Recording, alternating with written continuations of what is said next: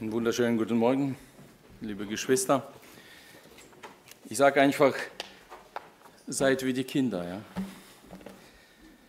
Als ich die Kinder vorne gesehen habe, habe ich gesagt, die sehen irgendwie ähnlich aus, die ich schon mal gesehen habe. Und das ist, wo ich mich rumgedreht habe, habe ich meinen Nachbar gesehen. Ja, das ist seine Kinder. Als ich äh, ja, mir das Wort Gottes gelesen habe, bin ich durchs Apostelgeschichte so durchgelesen und habe festgestellt, dass, dass das Buch eigentlich ein, ein praktisches Buch ist, wo wir viel für uns lernen können, wie die ersten Christen gelebt haben, was sie getan haben, wie sie gewandelt haben und äh, wie sie dem Herrn gedient haben. Und auch die Männer Gottes wie Paulus, Petrus mit dem Segen des Herrn gewandelt haben. Und ich denke, ein jeder Mensch, ich und du, die haben bestimmte, wir haben bestimmte Ziele. Ja, egal, ob wir Christen sind, ob wir keine Christen sind, der Mensch hat immer bestimmte Ziele im Leben und er setzt sie und er versucht sie nachzufolgen, denen nachzugehen. Und ich denke, ist es auch, die Präsentation geht nicht. Also, okay.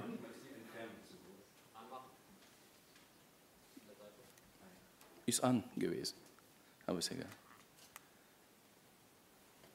Jetzt. Und ich denke, jeder hat ein bestimmtes Ziel vor sich und er möchte gesegnet den Weg des Lebens gehen, nicht wahr? Das habe ich extra so aufgeschrieben mit einem Fragezeichen, oder? Wie ist es eigentlich in meinem Leben?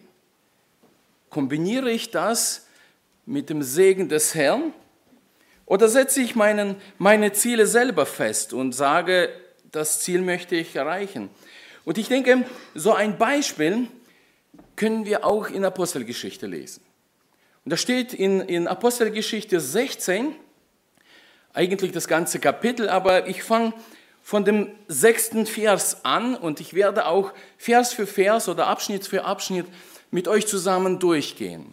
Und das ist Apostelgeschichte 16, erst einmal von sechsten bis achten Vers.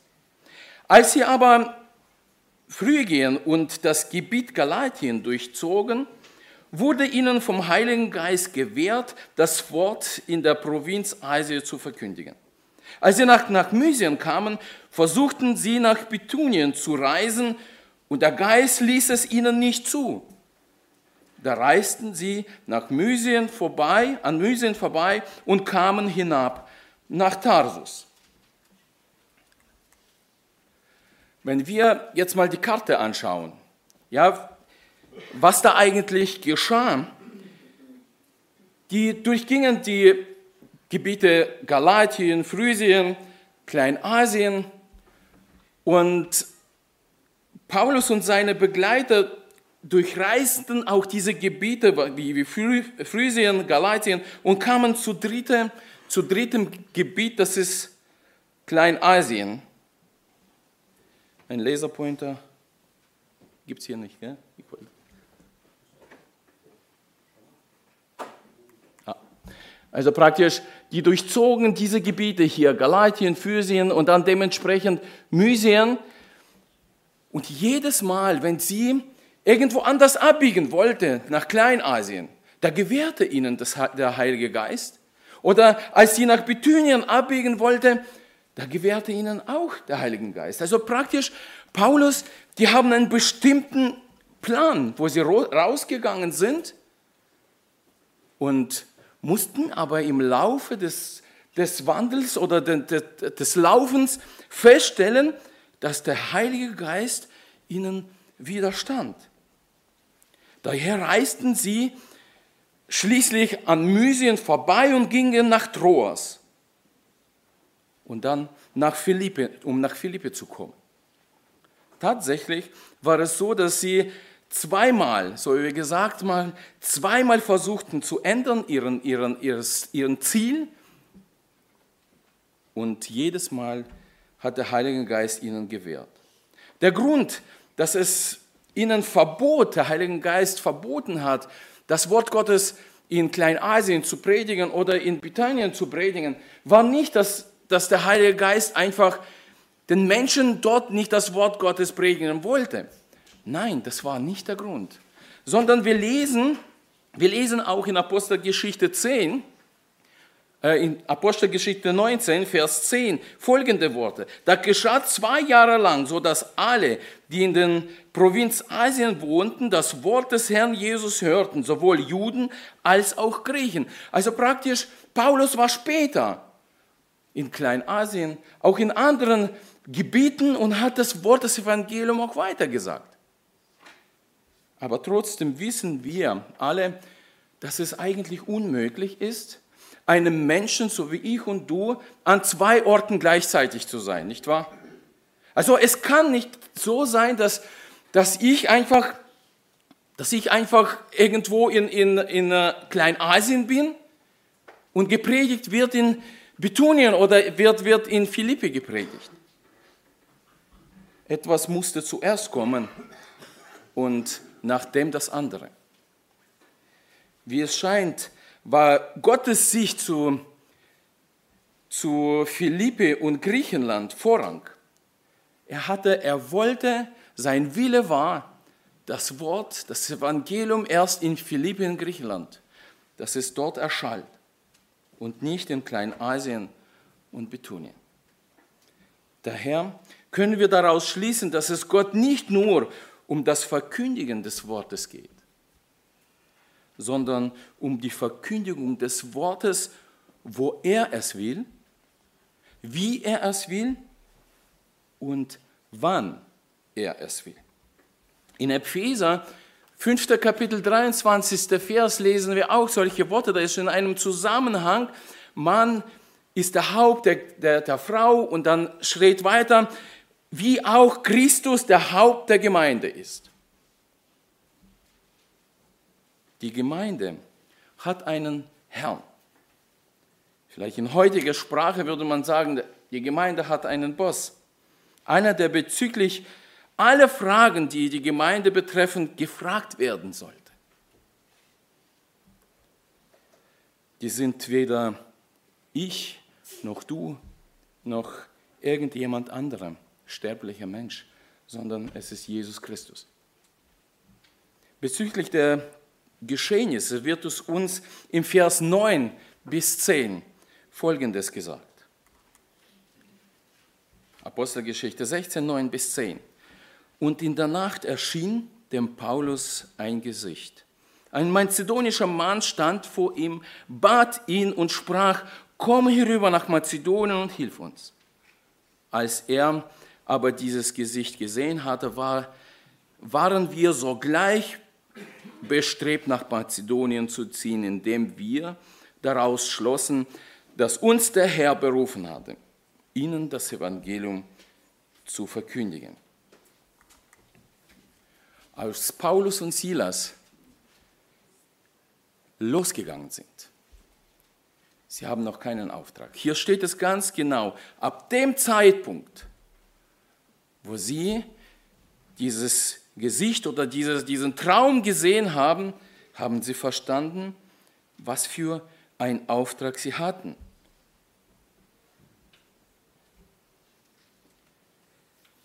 Und wenn wir diese Verse ganz genau lesen, wie erfuhren sie das?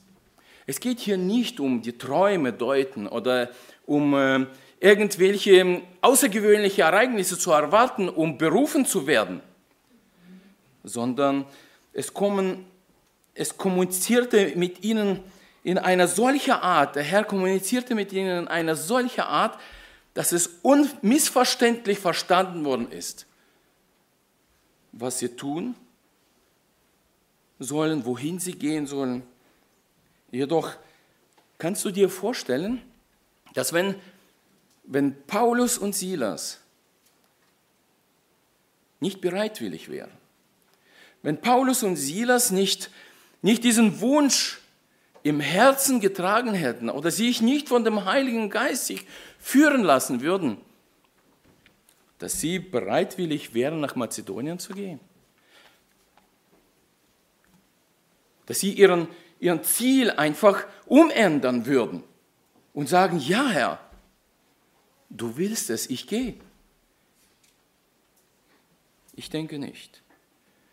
Gott, Gott zwingt niemanden, in seinem Dienst zu stehen. Es gibt nur Freiwillige. Und wenn aber jemand für ihn arbeiten möchte, für ihn dienen möchte, was auch das sein mag, das ist auch ein Verlangen unseres Herrn, dass wir ihm dienen, dass wir ihm ihn anbeten, dann müssen wir uns keinen Gedanken machen, wie oder wann oder wo wir hingehen sollen, sondern wir sollten das in die Hände des Herrn legen und ihn darum bitten, in uns Erkenntnis zu schenken, uns den Weg zu zeigen, wo er uns haben will. Ich möchte ein Beispiel erzählen.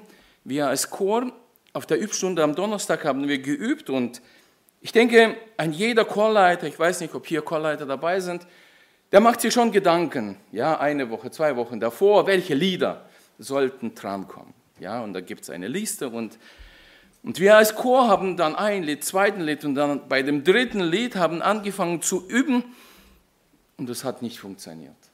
Es hat nicht funktioniert, es hat nicht geklappt, die Rhythmik hat nicht funktioniert, es war eine Katastrophe. Und dann der, der Chorleiter hat dann gesagt, ich habe ein anderes Lied. Und dann haben wir das andere Lied aufgeschlagen und das ging wunderbar. Und man denkt, ja, wieso hat es jetzt nicht funktioniert? Wir haben ja vor halben Jahr das Lied gut gesungen und es hat nicht funktioniert.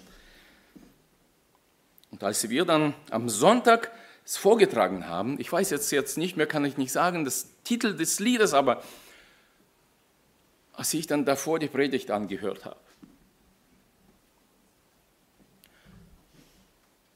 Dann habe ich gesagt, es ist der Herr.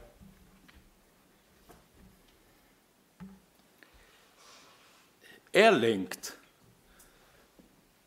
alles, was um uns herum ist. Er ist der Herr, der für alles eine Antwort hat. So wie wir gehört haben in der Kindergeschichte. Er ist allmächtig.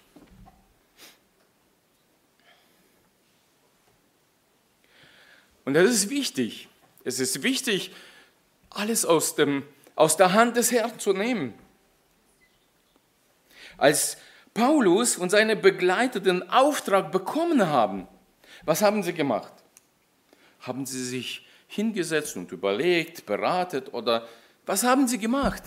Und wenn wir dann die Verse weiterlesen vom elften Vers, so fuhren sie, so fuhren wir dann mit dem Schiff von Troas ab und kamen geradewegs nach Samothrace und am folgenden Tag nach Neapolis und von dort nach Philippi, welches die bedeutendste Stadt jenes Teils des Mazedoniens ist, eine römische Kolonie. Wir hielten uns aber in dieser Stadt etliche Tage auf. Gott hat ihnen gesagt, geht nach Mazedonien.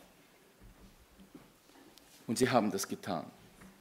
Sie haben nicht lang gewartet. Sie haben auch nicht irgendwo Pausen gemacht, bis sie dorthin gekommen sind oder irgendwo dann ja sich schöne Tage geleistet haben, sondern wir haben daher hielten sie sich hielten sie nicht in Samothrace an, um das Evangelium zu bringen, sondern gingen direkt nach Philippi.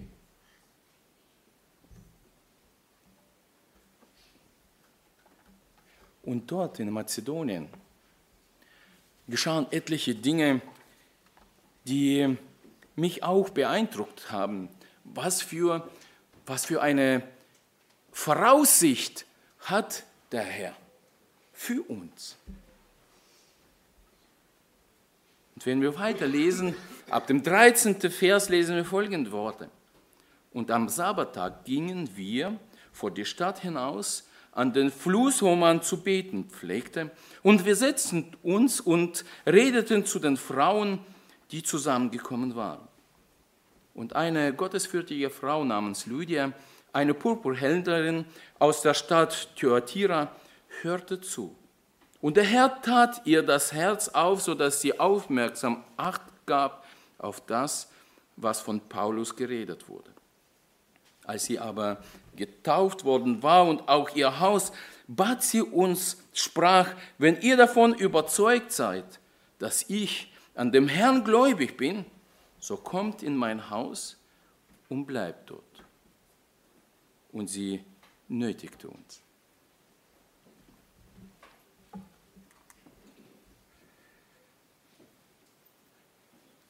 Da stelle ich an uns mal eine Frage.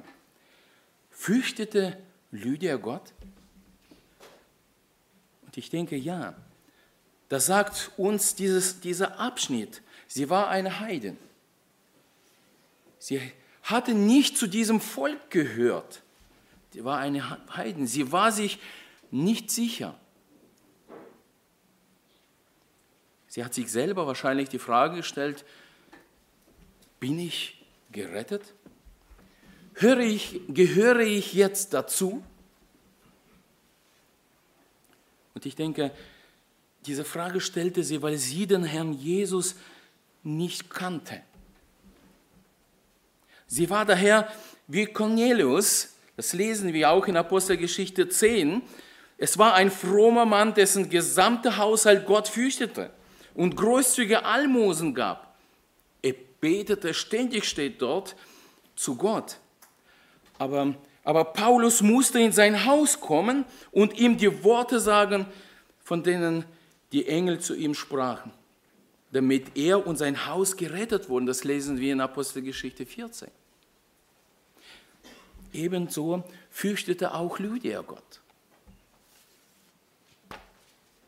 Trotzdem musste jemand zu ihr kommen und ihr von Jesus Christus erzählen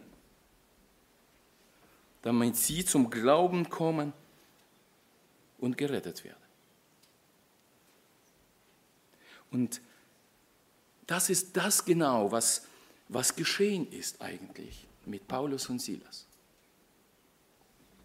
Gott, Gott sandte Paulus und Silas von Antiochien, wenn ihr die Karte gesehen habt, das ist ziemlich unten gewesen, nach Philippi, das ist ziemlich oben. Und könnt ihr euch mal vorstellen, wie viele Kilometer das war? Ich habe mal spaßhalber ein bisschen überschlagen mit Meilen, weil sie waren auch Teil mit dem Schiff gefahren. Das sind circa 2600 Kilometer. 2600 Kilometer, um Lydia das Wort Gottes zu predigen, das Evangelium weiterzusagen. Sie glaubte es und wurde die erste nachweisliche Gläubige auf dem europäischen Kontinent. Aber das war erst Anfang der Reise. Diese Erfahrung, was Paulus und Silas mit dem Herrn hatten.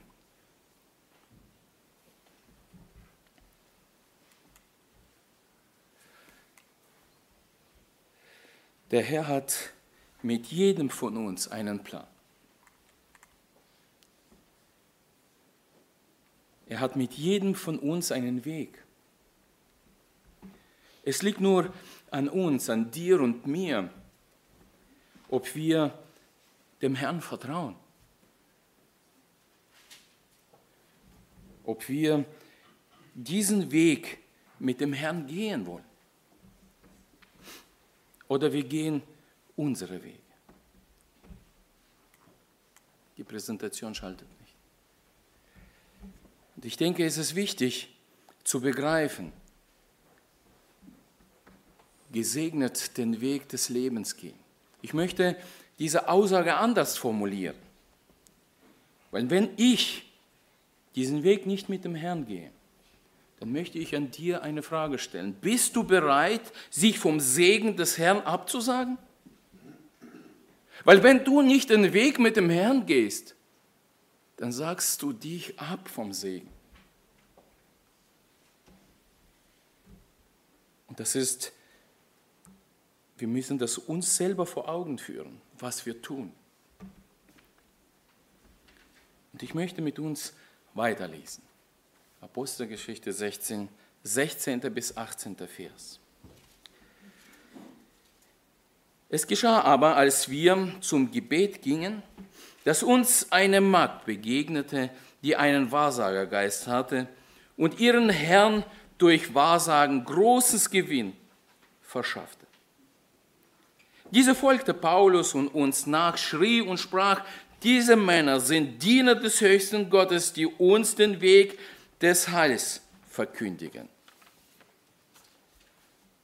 Und dies tat sie viele Tage lang. Paulus aber wurde unwillig, wandte sich um und sprach zu dem Geist, ich gebiete dir in dem Namen Jesu Christi von ihr auszufahren. Und er fuhr aus ihr derselben Stunde. Das Mädchen, das Mädchen war offensichtlich von einem unreinen Geist besessen, der durch sie von dem von dem berichtete, was Paulus und, und Silas oder sein Team hier taten. Und ich würde dann sagen, auf den ersten Blick, ja, können wir sagen, das ist ein Widerspruch. Ein Widerspruch, denn wir hier lesen, dass, dass der Teufel, weil lesen davon, dass dieses Mädchen von einem Geist besessen war, dass der Teufel die Arbeit des Herrn unterstützt. Nicht wahr? Glauben wir wirklich daran, dass so etwas geschehen kann? Ich glaube nicht. Ich glaube nicht.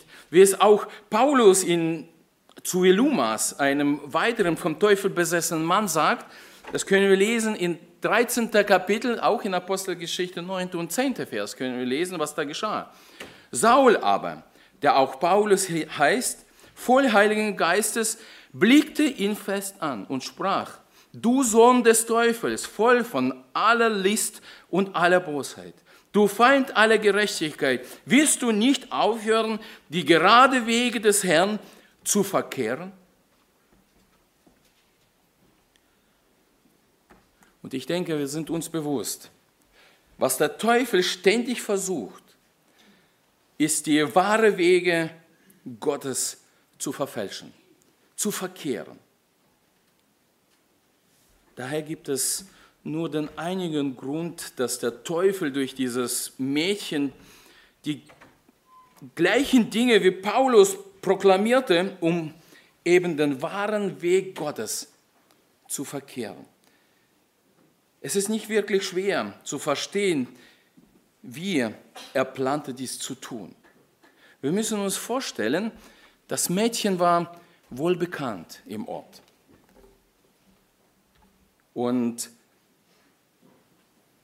die Menschen, die haben auch gewusst, wessen Geist durch sie sprach. Sie haben ganz gewusst, dass das Mädchen, durch das Mädchen das Geist einen, einen, einen Gottessprach oder die nahmen das so an, das ist ihr Gott Apollo. Öffentlich wurde das Mädchen als jemand angesehen, durch den das Geist gesprochen hat. Daher sagt der Text, dass sie einen Geist, einen Wahrsagergeist hatte. Mehr noch, der höchste Gott in diesem Gebiet oder in Griechenland war nicht der Vater von Jesus Christus, sondern es war der Zeus. Nun ist es einfach zu verstehen, welcher Widerspruch dies für die Predigt des Paulus war und dies war es auch, was, was der Feind durch sie erreichen wollte. Nicht zu verkündigen, sondern die wahre Wege des Herrn ins Negative zu verkehren. Weil die Einwohner wussten, wessen Geist durch sie sprach. Und wenn sie das verknüpften, dann würde das Ganze ein Durcheinander geben. Aber glücklicherweise hatte er mit seinen Bemühungen keinen Erfolg. Aus dem Verhalten von Paulus bei der Wahrsagen können wir auch große Weisheit lernen. Sie bestand in dem geduldigen Tragen und in den Warten auf Gottes Stunde. Weil wir haben gelesen, sie ging hinterher mehrere Tage. Das Mädchen dürfte ihnen nachlaufen und rufen mehrere Tage. Da steht die Frage, ja, weshalb? Weshalb griff Paulus nicht sofort ein? Weshalb hat er das nicht verhindert? Weshalb dauerte es mehrere Tage, bis er endlich das, das Handwerk legte, dem, dem Geist? Und ich denke, Paulus wusste, Paulus wusste, dass er im Kampf mit den falschen Geistern nicht nach eigenem Willen handeln sollte. Er wusste, dass er nicht nach seinem Wünschen oder nach seinem Ermessen handeln dürfte. Wenn er mit göttlicher Vollmacht jenen fremden Geist austreiben wollte, musste er so lange warten, bis er des göttlichen Auftrags gewiss war. Nur dann nur dann konnte im Namen Jesus, deshalb in voller Übereinstimmung mit dem Willen Jesu, dem Geist gebieten, auszufahren. Hier können wir von Paulus lernen. Wie oft mischt sich bei unangenehmen Situationen, ob das, ob das in unserem Privatleben ist, ob das jetzt auf, auf Arbeit oder vielleicht auch hier in der Gemeinde im Dienst, wo wir diese unangenehmen Situationen einfach beseitigen wollen, in vielleicht auch, auch ähm, mit, mit komischen Gesprächen oder irgendwie Ungeduld treibt uns an und dadurch werden wir nie, werden wir nie das erreichen, was dem Herrn wohlgefällig ist. Die Folge ist dann, dass wir ohne göttliche Unterstützung in eigener Kraft gegen die Unannehmlichkeiten kämpfen und sie doch nicht verhindert können. Wenn wir aber wie Paulus so lange warten würden und den Herrn wirklich bitten darum, in Jesu Namen deshalb mit voller Macht dagegen auftreten können, dann würden wir nicht zu Schanden werden dann würden wir auch, auch mit seiner Kraft den Problemen entgegenstehen und nicht mit unserer Kraft. Der Herr, möchte ich wieder darauf hinweisen, der Herr hat mit jedem von uns einen Plan. Und der Herr hat mit jedem von uns einen Weg. Der Herr möchte uns oder mit uns diesen Weg gehen. Er möchte uns begleiten, er möchte uns unterstützen, er möchte uns auf dem richtigen Weg führen. Und er möchte uns helfen, richtige Entscheidungen in unserem Leben zu treffen. Es liegt nur an mir und dir, ob wir dem Herrn vertrauen, diesen Weg gehen, den er es zeigt. Oder wir gehen unseren Weg und damit den Segen des Herrn verlieren.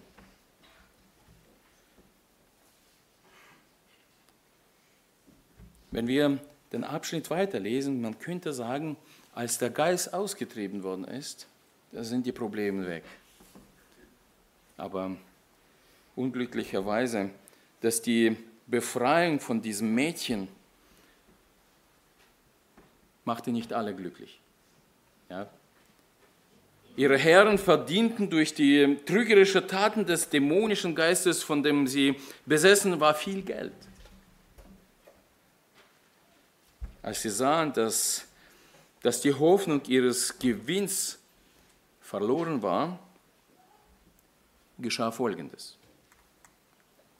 Wenn wir weiterlesen, Als aber ihre Herren sahen, dass die Hoffnung auf ihren Gewinn entschwunden war, ergriffen sie Paulus und Silas und schleppten sie auf den Marktplatz vor die Obersten der Stadt. Und sie führten sie zu den Hauptleuten und sprachen, diese Männer, die Juden sind, bringen unsere Stadt in Unruhe und verkündigen Gebräuche, welche anzunehmen oder auszuüben uns nicht erlaubt ist, da wir Römer sind.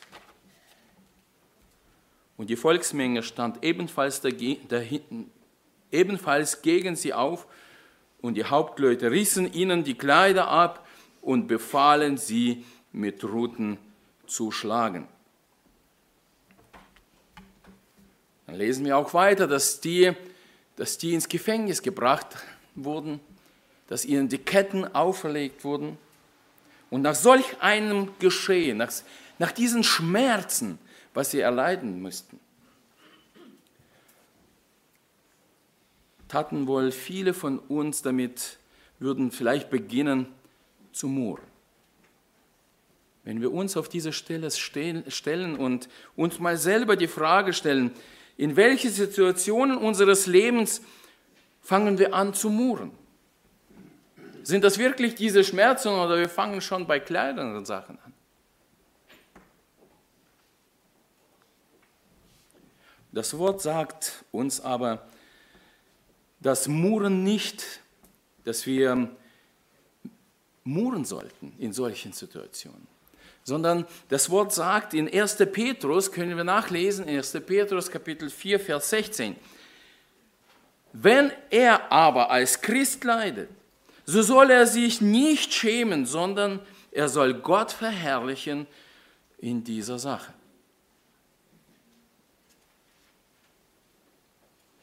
Wie sieht es bei uns im Leben aus? Wenn die Schmerzen kommen, wenn die Probleme kommen,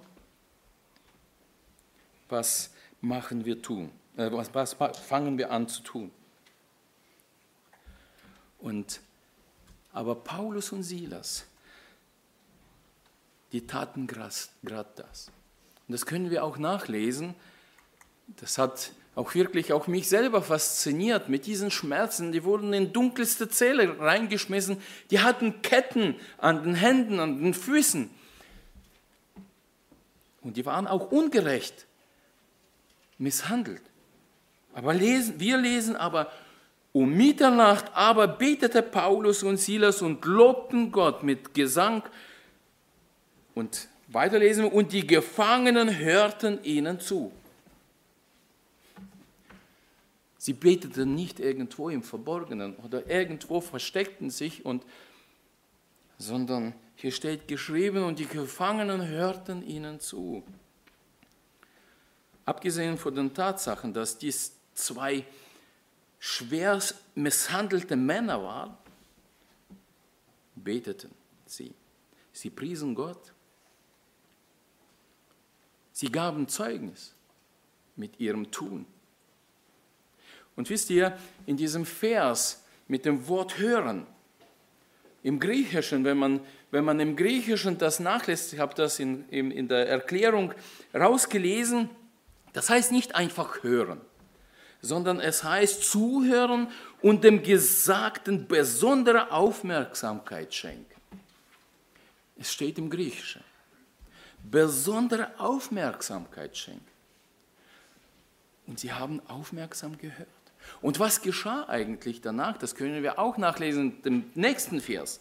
Da entstand plötzlich ein großes Erdbeben, so dass die Grundfesten des Gefängnisses erschüttert wurden und sogleich öffneten sich alle Türen und die Fesseln aller wurden gelöst.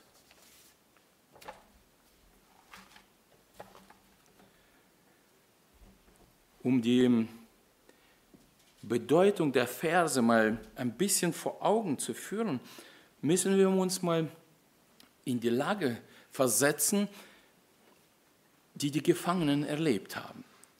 Wir wollen uns mal, mal, mal in, diese, in diese Lage versetzen und mal darüber nachdenken. Die Gefangenen saßen im Gefängnis. ich weiß nicht, wie lange sie schon saßen, was sie da an, angestellt haben, damit, da, dass sie ins Gefängnis gekommen sind. Das steht nirgendwo geschrieben. Aber sie waren da, sie waren im Dunkeln. Und ich denke mal, als Paulus und Silas ins Gefängnis gekommen sind, ist es wahrscheinlich wie ein Lauffeuer durch die Zellen durchgegangen. Wer ist das? Wer ist das? Ja? Wieso wurden sie jetzt hier reingebracht? Wieso wurden sie so misshandelt? Und jeder wusste das. Und ich denke, jeder Gefangene hat auch irgendwo hat sein Leid dargebracht und hat gesagt, ich bin ja vielleicht äh, ungerecht verurteilt worden oder ich bin das und jenes und es geschieht mir Unrecht. Aber wir lesen von Paulus und Silas nichts davon. Paulus und Silas fangen um die Mitternacht an zu beten und Gott zu loben. Und alle, alle im Gefängnis haben das gehört.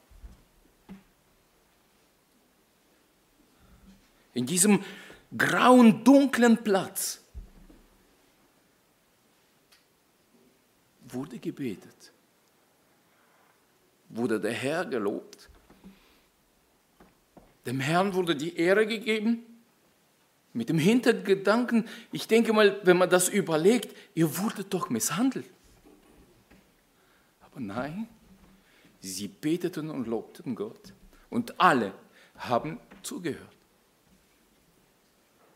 Und wir sollen mal in, den, in die Lage uns versetzen. Und was geschah dort? Auf einmal kommt ein Erdbeben. Ein Erdbeben und die Türen gehen auf und die Ketten von den Händen fahren, fallen weg.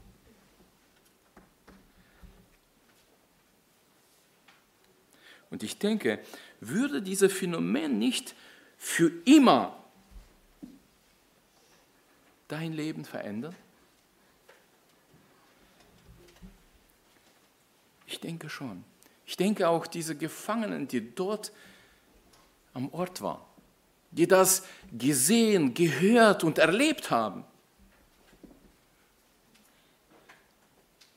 dass es auch ihr Leben in eine gewisse Weise verändert.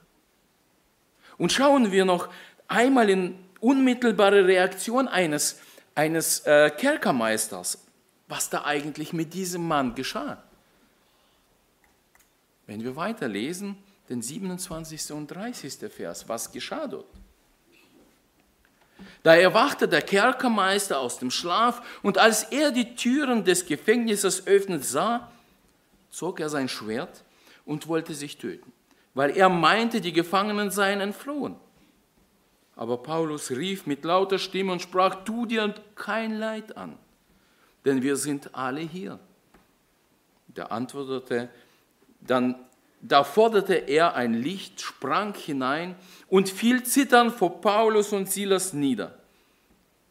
Und er führte sie hinaus und sprach, ihr Herrn, was muss ich tun, dass ich gerettet werde.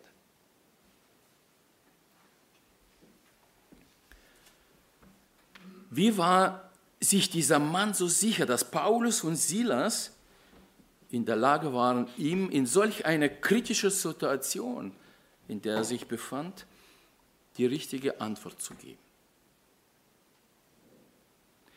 Die Antwort darauf ist, dass er hörte, wie sie Gott priesen und gesehen hat, wie Gott durch die, das Erdbeben getan hatte oder die Antwort gegeben hat auf das Geschehen. Und daher war er sicher, dass Paulus und Silas Gott repräsentiert. Er war sich sicher, dass Gott mit ihnen war. Deswegen fragte er allererst, was er tun musste, um gerettet zu werden.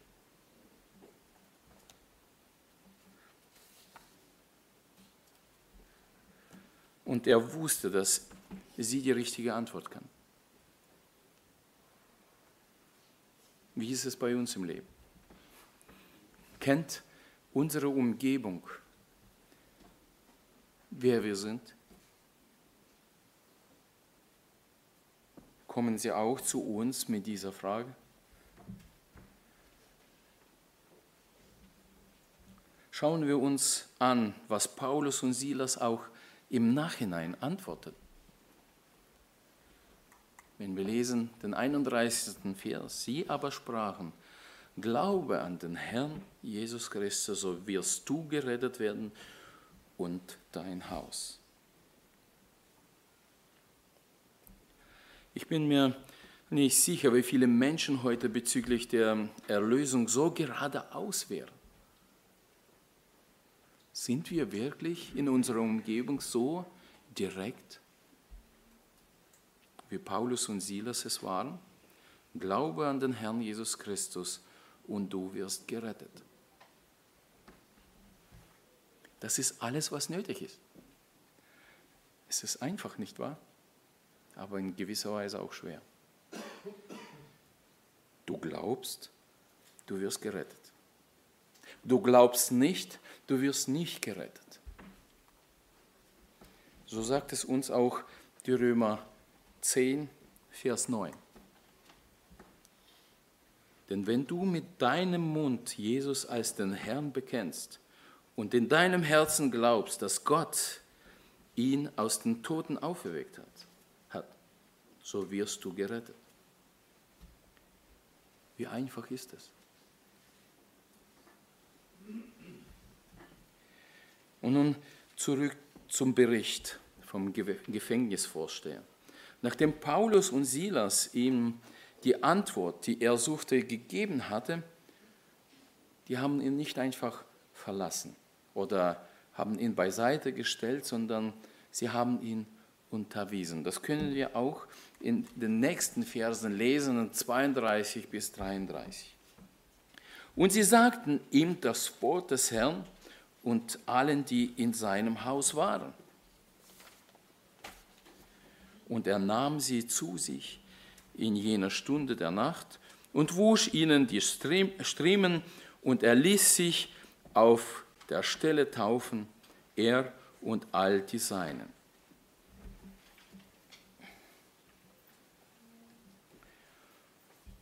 Wir wissen doch, welche Uhrzeit das war. Ne? Es war Mitternacht. Um Mitternacht haben Paulus und Silas angefangen zu beten. Um Mitternacht war Erdbeben, oder kurz nach Mitternacht. Und nun sitzen Paulus und Silas beim, beim Chef von einem Gefängnisses und predigen das Evangelium und er lässt sich taufen. Ist das nicht ein Segen? Sie haben eine Gemeinschaft mit einem, der sie ins Gefängnis gesetzt hat.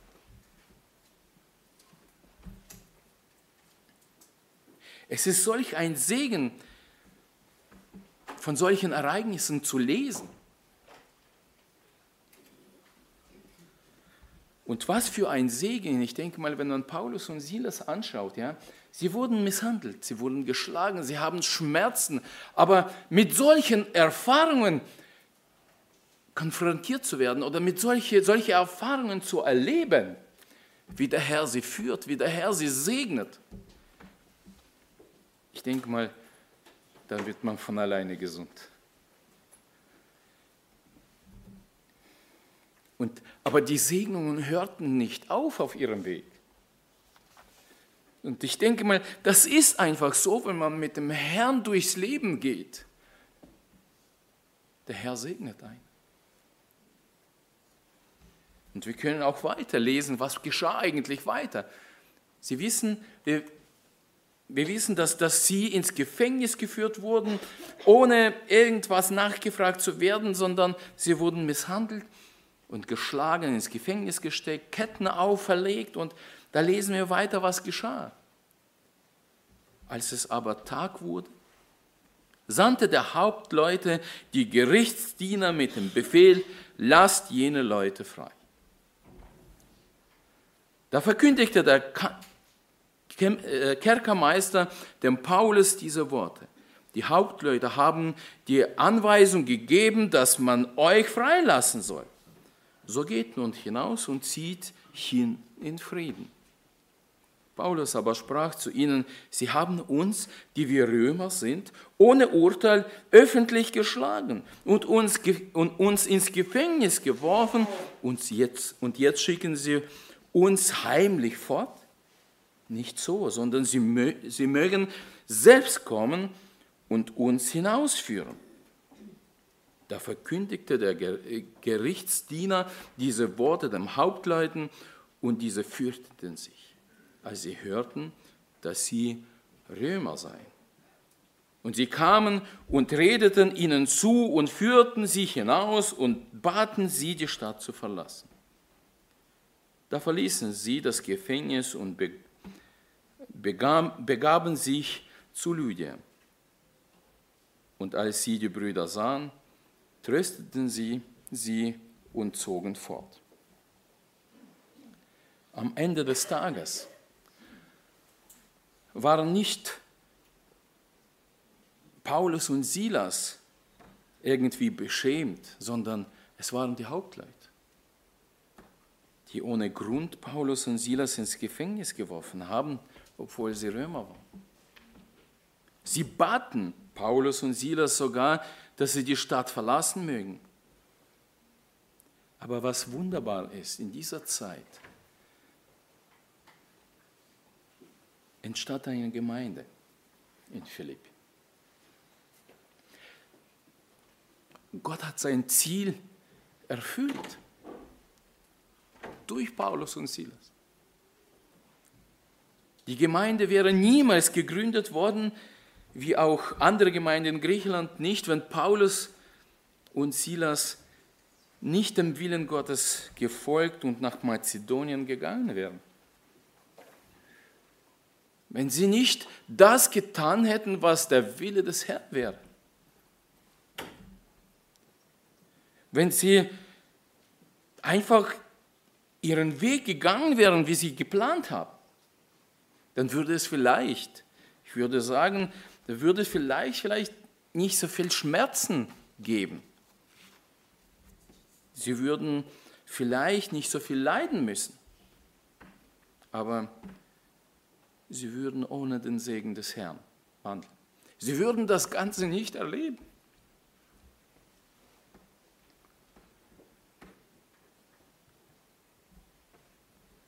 Und wir müssen uns selber diese Frage stellen möchte zum Schluss kommen. Bist du bereit, sich vom Segen des Herrn abzusagen? Ich denke, wenn du wirklich aufrichtig bist